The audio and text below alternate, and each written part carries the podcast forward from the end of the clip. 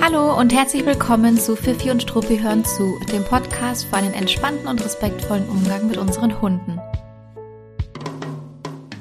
Ich bin Gloria und ich freue mich, dass du hier bist und zuhörst. Ich bin seit über sieben Jahren in der Verhaltensberatung und im Hundetraining tätig und ich bin die Gründerin von Fifi und Struppi, einer Learning-Plattform mit Webinaren rund ums Thema Hundeerziehung. In den letzten Wochen haben wir uns im Rahmen einer Podcast-Themenreihe mit Grenzen setzen im Alltag beschäftigt und dabei sind wir mit ein bisschen Theorie eingestiegen, haben uns angeschaut, wie Strafen und Belohnen funktioniert in Anführungszeichen und wie man mit unerwünschtem Verhalten umgeht. Heute folgen noch ein paar Ergänzungen und eine Zusammenfassung der Themenreihe und ein paar ganz spannende Beispiele. So, und jetzt wünsche ich dir ganz viel Spaß beim Zuhören. Ich gebe dir und mir mal ein kurzes Update, wo wir überhaupt stehen und was wir heute vorhaben. In den letzten Wochen gab es hier im Podcast eine Themenreihe und die einzelnen Folgen hatten im Großen und Ganzen etwas damit zu tun, wie man dem Hund Grenzen setzt, äh, wie man mit unerwünschtem Verhalten umgeht und was es mit dem Thema Strafen und Belohnen auf sich hat und wie die jeweiligen Konsequenzen auf deinen Hund wirken. Wenn du noch nicht alle Folgen der Themenreihe gehört hast, dann hol das total gerne nach. Man kann zwar auch jede Folge einzeln anhören und auch verstehen, aber die Inhalte bauen ein bisschen aufeinander auf. Also ich habe mir da ein bisschen was dabei gedacht. Deshalb sind wir auch mit Lerntheorie gestartet oder haben mit Lerntheorie gestartet. Wir haben uns in Folge 47 damit beschäftigt, was hinter den Begriffen klassische und operante Konditionierung eigentlich versteckt und haben die Begriffe einmal definiert und Beispiele dafür gebracht. Das sind zwei absolute Klassiker und nicht erst seit gestern bekannt. Also die sind wirklich ganz, ganz, ganz gesetzt in den Lerntheorien. Ähm, und deshalb entsprechen da die Definitionen und die Inhalte auch nicht meiner persönlichen Meinung. Also natürlich ist es auch meine persönliche Meinung, aber es, das, meine persönliche Meinung ist nicht die Basis dafür und auch nicht die ähm, von anderen positiv arbeitenden HundetrainerInnen, sondern diese Gesetze gelten für alle. Also ob du willst oder nicht. und ob du willst oder nicht ist eigentlich ein ganz gutes Stichwort, weil vor allem die klassische Konditionierung läuft unwillentlich ab. Das heißt, es passiert, egal ob du möchtest oder nicht. Das passiert egal, ob dein Hund möchte oder nicht. Also klassische Konditionierung. Hör gerne nochmal rein, falls du es noch nicht angehört hast, ist eine Reiz-Reiz-Verknüpfung. Der Hund kann mit bestimmten Reizen einen Reflex oder auch eine Emotion verknüpfen. Das passiert unwillentlich und entweder passiert das total ungeplant oder man kann es sich teilweise auch ähm, sogar richtig geplanterweise zu Nutzen machen im Training. Operante Konditionierung, ähm, da ist, kommt ein Aspekt mit rein, der sich eben ganz, ganz klar von der klassischen Konditionierung unterscheidet. Und zwar spielt er das Verhalten, das Handeln an sich mit rein. Und es gibt eine, ein Beispiel aus der aus der Historie, aus der Literatur. Ähm, und zwar wird da immer von Skinner, dem Wissenschaftler, dem Forscher Skinner gesprochen und einer sogenannten Skinner-Box. Ähm, ich muss gerade total lachen, weil ich habe hier parallel ähm, immer ein Dokument mit so Stichwortnotizen vor mir, weil ich die, die Folgen wenigstens, ähm, also die Struktur von meinen Podcast-Folgen davor immer etwas plane, damit es nicht so durcheinander ist. Und ich muss gerade lachen, weil mein ähm, Schreibprogramm aus der Skinnerbox automatisch die äh, Spinnerbox gemacht hat. Okay, aber äh, lasst euch davon nicht ablenken. Ähm, das ist der Grund, warum ich hier gerade so ein bisschen vor mich hinschmunzle. Also die Skinnerbox, nicht die Spinnerbox. Die, die war übrigens auch, das muss ich kurz erzählen, ähm, Teil meiner Abschlussarbeit in der Schule. Und, ähm, und zwar habe ich damals eine Skinnerbox nachgebaut und habe Tierversuche gemacht, kann man jetzt leider nicht anders sagen, Tierversuche gemacht, um operante Konditionierung zu erklären und auch darzustellen und zu überprüfen. Und ich habe das damals mit meinen Ratten gemacht. Ich hatte ähm, in meiner Jugend Ratten. Und in dem Fall waren es Gretchen und Faust, meine beiden Ratten, ähm, die dann in diese Skinnerbox gesetzt wurden. Das war, kann man vergleichen mit einer, naja, eine Box mit vier Wänden natürlich, ähm, vorne mit Plexiglas, sodass man gut beobachten konnte, was die Tiere da drin machen. Und dort war ein kleiner Hebel eingebaut und meine Ratten sollten lernen, wenn sie auf den Hebel klicken, ähm, lohnt es sich für sie. Ganz, ganz arg. Ähm, die haben nämlich Haferflocken geliebt und wenn sie auf den ähm, Hebel geklickt haben, dann kam eine, ein, eine Haferflocke, ein Haferflöckchen, so eine kleine Rutsche runtergerutscht, ja. Also da war eben der, der Hebel und daneben ein kleiner Eingang äh, in diese Skinnerbox und da ist dann eine Haferflocke reingeflogen, wenn sie auf den Hebel geklickt haben. Und der Hebel war auch mit so einem kleinen Ton versehen. Also die konnten ganz genau hören, ach, jetzt habe ich den erfolgreich runtergedrückt und jetzt kommt gleich die Haferflocke. Und die hatte ich damals nachgebaut, die Box, und habe eben ähm, diese Versuche, diese, äh, diese Konditionierungsversuche mit meinen Ratten damals gemacht. Ähm, die waren leider sehr ängstlich. Faust war zu ängstlich, aber Gretchen hat's dann äh, hat dann all ihren Mut auf sich genommen und hat es super gut äh, gelernt und äh, das sah richtig richtig cool aus. Ich muss mal gucken, ob ich davon noch Videos habe, aber das ist ja leider doch schon das ein oder andere Jährchen her. Damals gab es schon äh, Digitalkameras, aber noch keine Smartphones oder sowas, ja. Das war in der Schule, also nicht in der Uni, äh, sondern in der Schule, ja. Ich habe ja Soziologie studiert und da macht man normalerweise keine Tierversuche. Aber ich hatte in der Schule im Gymnasium äh, Bio-Leistungskurs und da war das meine Abschlussarbeit. So, so viel dazu. Jetzt haben wir auch gleich die operante Konditionierung nochmal wiederholt. Also die ähm, Ratten haben gelernt, wenn das ihr Verhalten sich eben lohnen kann, wenn sie auf den Hebel klicken, kommt eine Haferflocke und so ist es eben auch in Bezug auf sämtliches anderes Verhalten, das Tiere zeigen, das Hunde zeigen. Und deswegen ist die operante Konditionierung als Lerntheorie eine ganz, ganz wichtige Basis von im Grunde allen äh, Hundetrainingsmethoden. So. Und auch hier wieder, das ist nicht meine persönliche Meinung, das sind wirklich ganz gesetzte wissenschaftliche Erkenntnisse und ihr wisst ja, ich diskutiere wirklich sehr, sehr gerne über Meinungen, ähm, auch über Mittel und Wege und über Möglichkeiten, aber nicht über wissenschaftliche Erkenntnisse. Also ich diskutiere gerne auch über wissenschaftliche Erkenntnisse, aber nicht darüber, ob sie existieren oder nicht, sondern das nehme ich als gegeben hin. Und Konditionierung ist wirklich nicht der, der neueste Shit, sondern Konditionierung ist etwas, was seit vielen, vielen, vielen, vielen Jahren existiert und besteht und da als sehr gesetzt gilt. Warum komme ich darauf und warum haben wir uns überhaupt damit beschäftigt? Ähm, ach genau, das war die Folge 47, die Konditionierung und die Folge 48. Da haben wir uns die Konsequenzen von operanter Konditionierung stärker angeschaut. Also wie ähm, sich eben Konsequenzen auf das Verhalten von unseren Hunden auswirken können. Das habe ich gemacht, weil Grenzen eben oft auch was mit Strafen zu tun haben und manchmal auch was mit Belohnen zu tun haben. Ähm, also auf jeden Fall haben, hat Grenzen setzen oft auch damit zu tun oder eigentlich immer damit zu tun, dass der Hund eine Konsequenz verspürt ähm, zu dem Verhalten, das er zeigt. Und da sind wir einmal darauf eingegangen, dass es eben nicht nur das Belohnen und das Bestrafen äh, gibt, sondern es gibt vier verschiedene äh, Konsequenzen. Die positive Strafe, also etwas Negatives, Unangenehmes kommt für den Hund hinzu. Ähm, dahinter liegt die Emotion Angst. Dann gibt es die negative Strafe. Etwas Angenehmes wird dem Hund weggenommen oder entzogen. Ähm, das spielt mit der Emotion Frust. Also es frustriert den Hund, wenn ihm etwas ähm, weggenommen wird, was er gerne haben möchte. Dann gibt es die positive Belohnung. Etwas Gutes wird für den Hund hinzugefügt. Ähm, da steckt die Emotion Freude dahinter und eine negative Belohnung. Der Hund wird in eine Situation gebracht, in dem ihm etwas un unangenehm ist und dann wird dieses Unangenehme entfernt oder eben etwas Unangenehmes weggenommen, äh, wenn der Hund sich entsprechend verhält. Und da arbeitet man mit der Emotion Erleichterung. Also es gibt diese vier Konsequenzen. Es gibt nicht nur zwei, ich kann belohnen, ich kann bestrafen, sondern es gibt vier Konsequenzen. Und die ähm, heißen ebenso, wie ich es gerade gesagt habe. Ähm, und die genaue Erklärung findest du in Folge 48. Die Emotionen, die da dahinter stecken, die stecken auch bei deinem Hund dahinter. Also das ist, ist, ist nicht meine persönliche Meinung und das ist auch nicht nur bei meiner Hündin so, sondern das ist auch bei deinem Hund so. Aber es gibt eine große Skala, also eine ganz breite Range bei diesen Emotionen. Das ist wichtig dazu zu sagen, weil wenn man sagt, positive Strafe erzeugt die Emotion von Angst, dann ähm, höre ich schon ganz, ganz viele Leute denken, naja, aber nicht, wenn ich da mal kurz mache, das hat ja nichts mit Angst zu tun.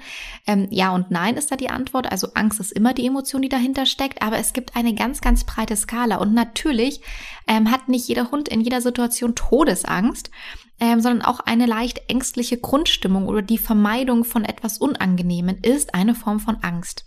Also Meideverhalten ist Angst. Das, äh, das Vermeiden von etwas wird gezeigt, weil man eben äh, eine unangenehme Konsequenz vermeiden möchte und da steckt die Emotion Angst dahinter.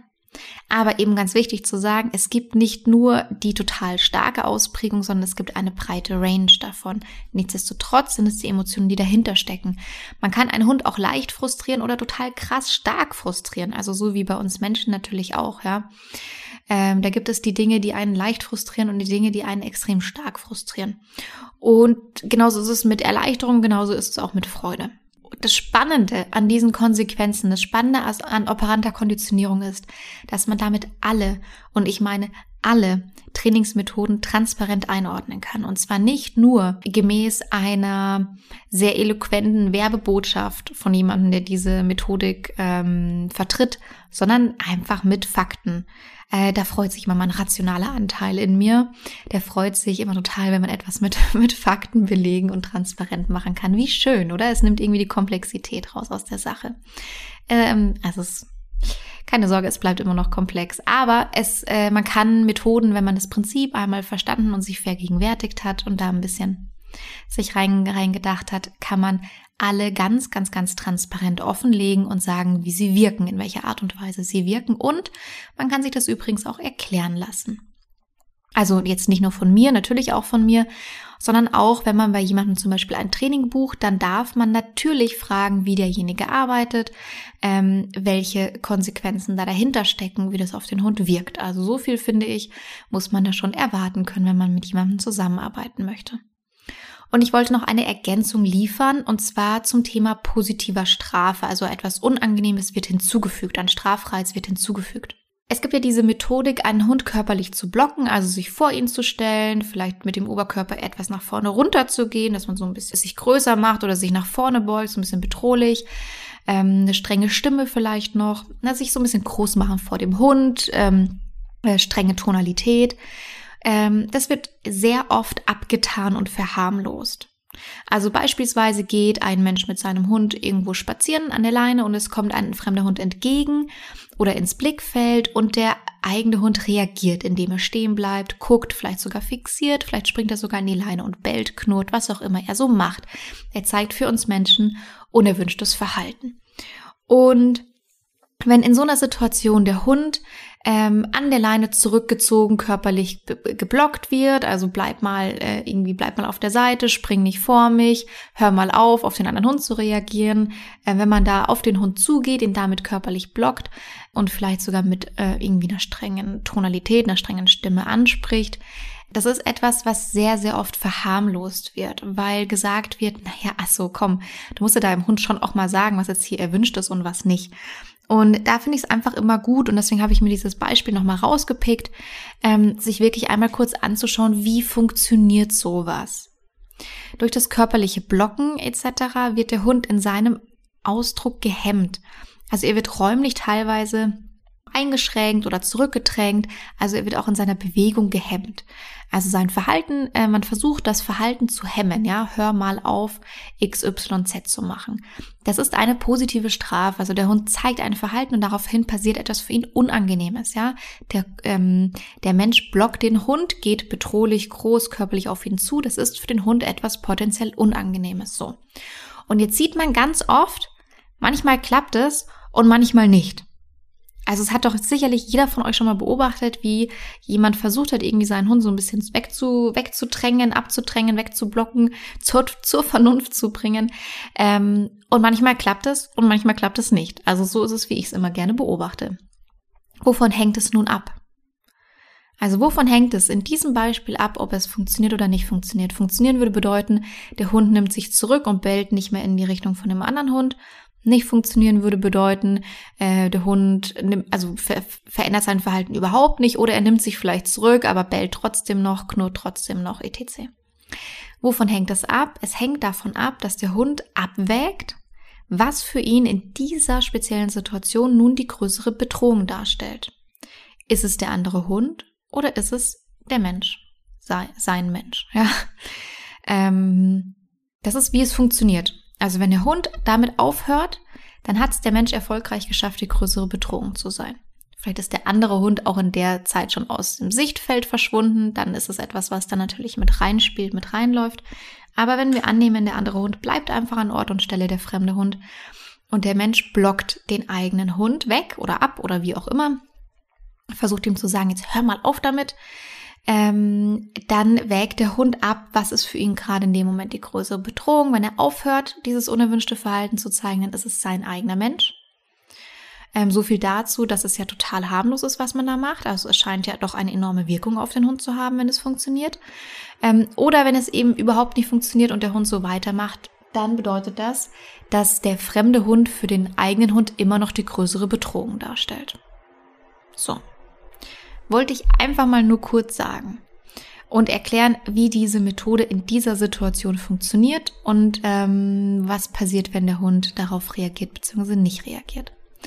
Es gibt mitunter Menschen, die einem sehr eloquent von ihrer Meinung überzeugen können. Wer möchte das nicht können? Also ich würde auch gerne jeden ganz eloquent von meiner Meinung überzeugen können. Wichtig ist einfach, sich nicht nur die Meinung und die emotionale Ausschmückung drumherum anzuschauen, sondern eben auch offen zu legen, wie die Methode wirkt und was es beim Hund auslöst. Und transparent offenlegen, wie die Methode wirkt und funktioniert. Und dann kann man immer noch entscheiden, ob das das Passende für sich und seinen Hund ist. Und vergesst bitte solche Aussagen wie bei manchen Hunden reicht nur nett nicht. Oder auch mein Hund, bei meinem Hund hat nur nett nicht gereicht. Oder auch, das geht hier nicht anders. Punkt. Das muss man jetzt hier so machen. Es gibt keinen anderen Weg. Punkt. Solche Pauschalaussagen, es sind jetzt nur zwei Beispiele, es gibt tausend davon, sind leider Quatsch. Das ist wirklich so. Die sind leider Quatsch. Eine Pauschalaussage in Bezug auf ein Lebewesen ist Quatsch. Weil wenn man sagt, bei meinem Hund reicht nur nett nicht, woher willst du denn wissen, dass du alles schon gemacht hast, was man nett hätte machen können? Woher willst du denn wissen, dass du wirklich jegliches Training gemacht hast, was man da gut hätte machen können? Und bei der Aussage, das geht hier nicht anders, Punkt, ja, woher willst du das denn wissen? Woher willst du wissen, dass nur dein eigener Weg bei diesem Hund funktioniert? Also gilt auch für HundetrainerInnen. Wir alle wissen, dass äh, nicht. Wir geben Best Guess ab natürlich. Ähm, aber es gibt immer noch, und natürlich kann man sagen, ähm, die Anleitung sollte unter dem und dem Umständen funktionieren, aber dann würde es noch immer nicht bedeuten, dass es die einzige ist, die funktioniert. Es gibt immer mehr als einen Weg, der am Ende äh, zum Weg, äh, zum Ziel führen kann. Deswegen sind solche Pauschalaussagen wirklich totaler Quatsch und lasst euch nicht von einer Pauschalaussage verunsichern. Es gibt immer mehr als einen Weg, der zum Ziel führt und immer, es gibt immer Möglichkeiten, Dinge zu machen, die man noch nicht gemacht hat. Das ist einfach so.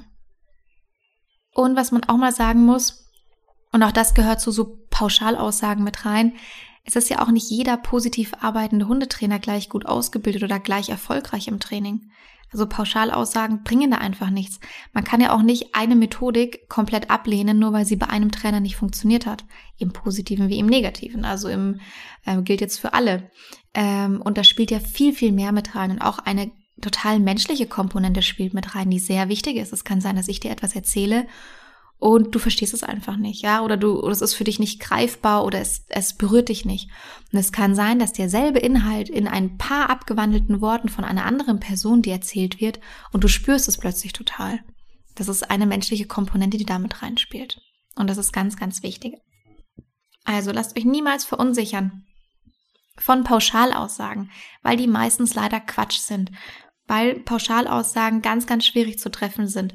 Pauschalaussagen gerne in Bezug auf äh, wissenschaftlich fundierte Erkenntnisse, aber da spricht man ja auch wirklich nicht von Pauschalaussage, sondern das sind dann Erkenntnisse, äh, auf die man zurückgreifen kann. Mm, genau, also Zusammenfassung ganz, ganz kurz von diesem ersten Teil. Wir haben uns angeschaut, was steckt wirklich lerntheoretisch dahinter, haben da mal einen Blick drauf geworfen, haben gesehen, dass, ähm, dass es da Lerntheorien und Lernmethoden gibt, denen man sich bedienen kann, die wissenschaftlich gesichert sind, die funktionieren und die, die eben erforscht wurden und die wir als gegeben hinnehmen können und die damit können wir jegliche Formen der Hundeerziehung und des Trainings transparent machen und schauen, wie diese Methoden denn wirken, wo die ansetzen ähm, und welcher Konsequenz die sich bedienen. Ja, ist es etwas, was auf Strafe ähm, basiert oder auf Belohnung oder auf einer Mischung davon und was spielt damit rein und in welchem Verhältnis. Und deswegen ist es so schwierig, Pauschalaussagen zu Trainingsmethoden zu treffen oder nur über eine Pauschalaussage sich auf eine Trainingsmethode einzulassen, sondern bitte immer gerne mal hinterfragen, wie wirkt diese denn und dann kann man immer noch abwägen und entscheiden, ob das für einen das Passende ist oder ob man etwas anderes gerne verfolgen möchte. Ganz kurze Werbung in eigener Sache. Fifi und Struppi ist eine Plattform mit Webinaren und Vorträgen zum Thema Hundeerziehung. Monatlich finden auf fifiundstruppi.de Live-Webinare von ausgewählten ExpertInnen statt. Teilweise von mir selbst, aber gerne auch von Gastreferentinnen. Alle wurden danach ausgewählt oder werden und sind danach ausgewählt, dass sie eine gewaltfreie Philosophie vertreten, sehr, sehr gut ausgebildet und erfahren sind also ExpertInnen auf ihrem Gebiet.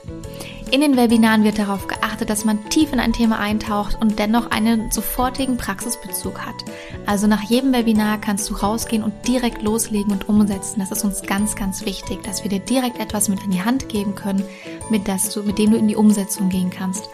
Die Webinare finden einmalig live statt und danach findest du sie auf der Website in unserer Webinar-Mediathek. Also alle stehen auch als Aufzeichnung zur Verfügung und du kannst sie dir in deinem Kundenaccount immer und immer wieder anschauen, hast also langfristig Zugang dazu. Im Juni findet noch ein Live-Webinar statt zum Thema Grenzen setzen, fair und effektiv. Und neben diesem Live-Webinar findest du mittlerweile, ah, ich glaube, über zehn Aufzeichnungen zu anderen Themen auf der Website. Schau gern mal rein, ob für dich ein interessantes Thema dabei ist und werde selbst zu deinem eigenen Experten bzw. Expertin zu diesem Thema. So und weiter geht's, denn ich möchte gerne nochmal auf das Thema unerwünschtes Verhalten eingehen und zurückkommen. Wir haben in der vorletzten Folge, der Folge 49, darüber gesprochen, wie man unerwünschtem, wie man mit unerwünschtem Verhalten umgeht. Man setzt daran an, dass vor unerwünschtem Verhalten immer auch erwünschtes Verhalten gezeigt wird. Also es gibt den Moment, bevor der Hund etwas macht, was wir doof finden. Und da haken wir ein und da setzt man in einem nachhaltigen Training an. Wenn der Hund dennoch und dennoch, und das passiert einfach mal, das ist ganz natürlich, unerwünschtes Verhalten zeigt, also doch in eine Situation gerät, der er etwas macht, was wir eigentlich nicht mehr haben wollten, dann gilt die Regel, dass wir das so freundlich wie möglich und so schnell wie möglich unterbrechen und dem Hund eine Alternative zeigen, beziehungsweise die Situation so verändern, dass der Hund danach nicht direkt wieder auslöst. Warum machen wir das? Weil wir nicht möchten, dass unsere Hunde sich in unerwünschtes Verhalten extrem reinsteigern oder sich darin üben, dieses Verhalten zu zeigen. Man kann mal in ausgewählten Fällen Situationen so gestalten, dass man darauf wartet, ob der Hund selber mit dem unerwünschten Verhalten aufhört und wieder selber in erwünschtes Verhalten kommt, so dass man das dann verstärken kann.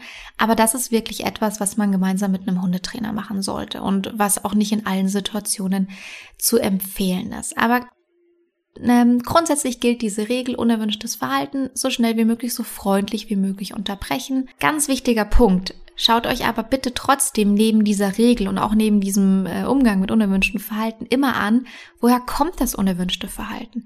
Was ist die Ursache? Und was ist auch die Motivation deines Hundes? Aber auch, reagiert dein Hund normalerweise immer so oder ist es heute vielleicht sehr überzogen oder sehr komisch, dass er das macht? Also bitte immer gerne fragen, warum macht mein Hund das jetzt? Ist es heute anders als sonst? Und falls ja, was steckt womöglich dahinter? Der Hintergrund ist, wenn wir an der falschen Stelle ansetzen, dann ist es wie gegen Windmühlen kämpfen. Wenn ein Hund ganz, ganz, ganz stark nach rechts zieht und du bleibst stehen, du sprichst ihn an, du versuchst dieses unerwünschte Verhalten zu unterbrechen, so freundlich wie möglich, du lenkst ihn auf die linke Seite, du belohnst ihn vielleicht sogar ganz kleinschrittig nach links gerichtet. Aber die Ursache war eigentlich, dass er nach rechts gelaufen ist, weil er super durstig ist und dort ist ein Bach oder eine Pfütze oder eine Wasserstelle oder was auch immer. Dann trainierst du dich dumm und doof damit, den Hund auf die linke Seite zu bringen, weil eine ganz, ganz wichtige Ursache übersehen wurde. Oder dein Hund frisst draußen alles, was am Boden, was er am Boden findet.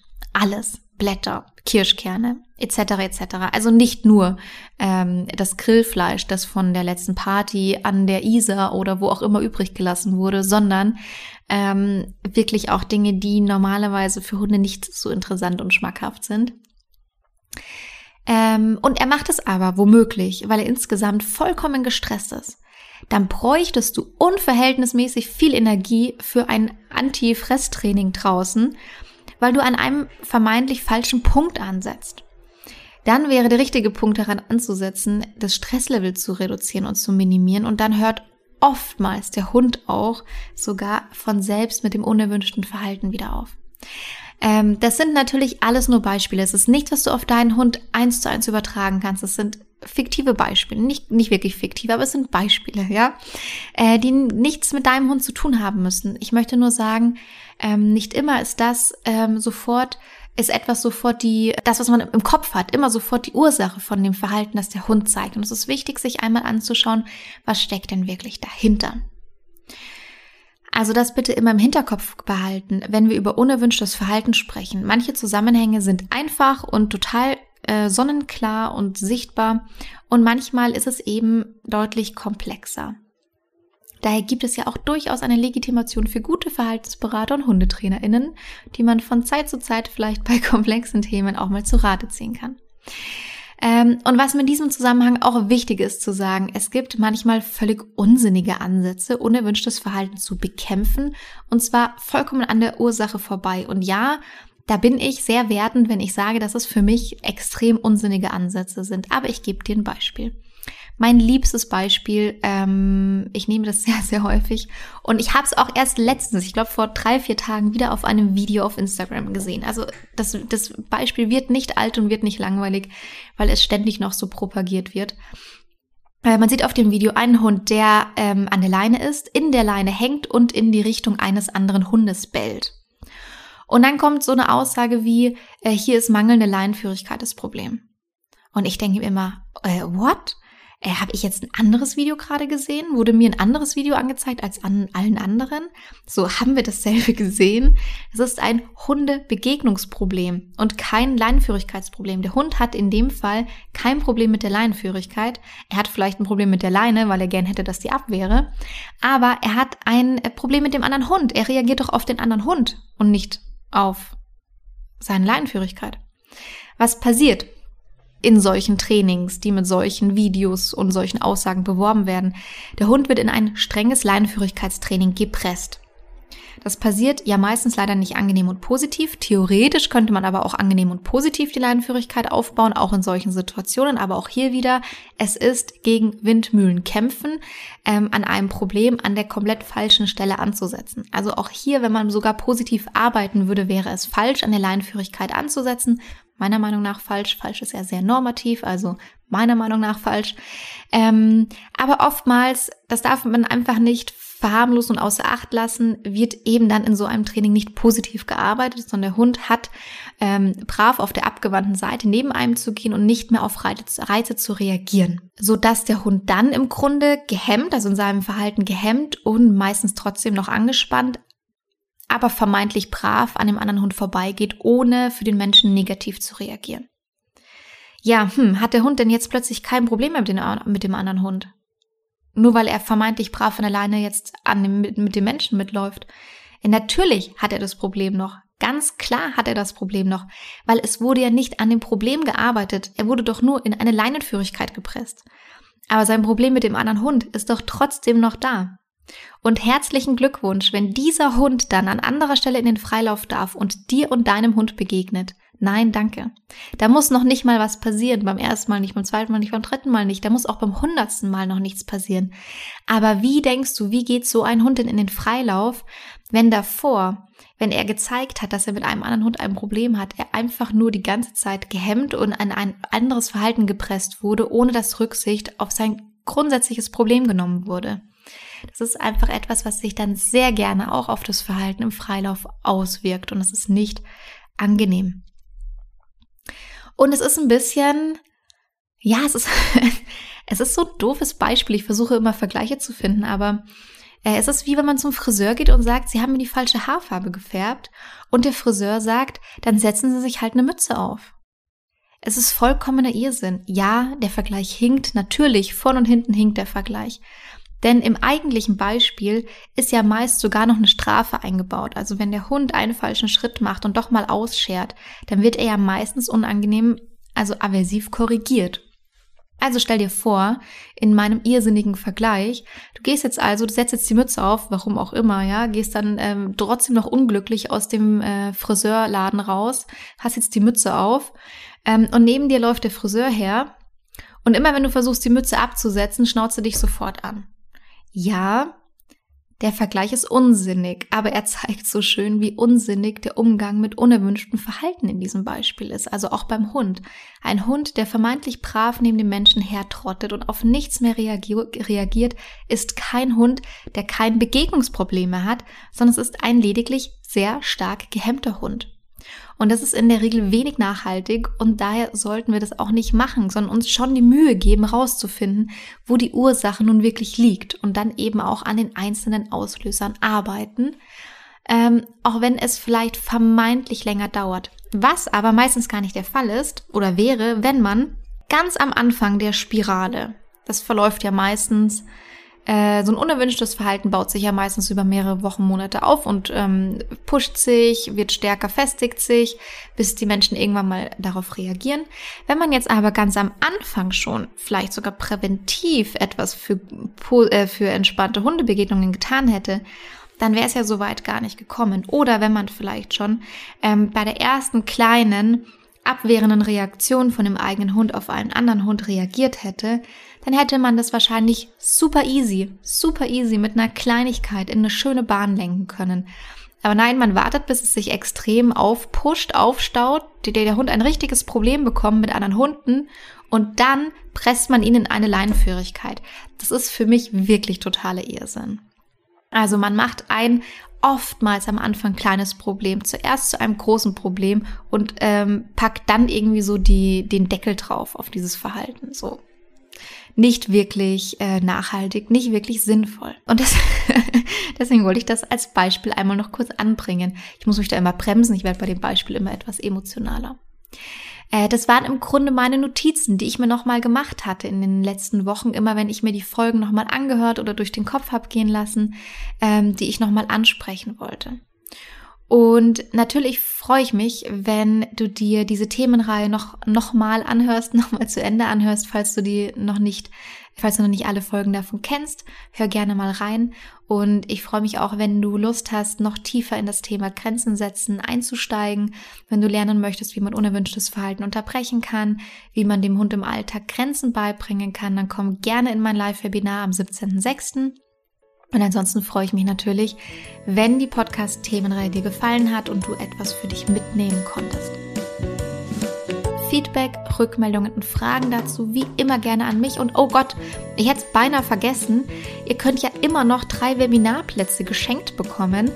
Ähm, das haben wir in der letzten Folge. Die letzte Folge war die 50. Podcast-Folge, also eine kleine Jubiläumsfolge. Und in der Folge habe ich erzählt, dass ich drei Webinarplätze verschenke. Und dafür muss man einfach nur bis zum 13.06. eine E-Mail schicken mit einem Screenshot von einer Podcast-Bewertung oder einer Empfehlung. Also es reicht auch einfach, wenn du den Podcast in deinem Social-Media-Kanal deiner Wahl teilst, in einer Insta-Story, in einem Post, wie auch immer. Ähm, ein Screenshot davon, damit ich es auch sehe und nicht übersehe und dann gerne per E-Mail an hello at schicken. Und am 14.06. werden dann die drei Personen gezogen und alle informiert. Alle Infos dazu stehen auch im Beschreibungstext und ich wünsche dir eine gute Zeit. Bis zum nächsten Mal.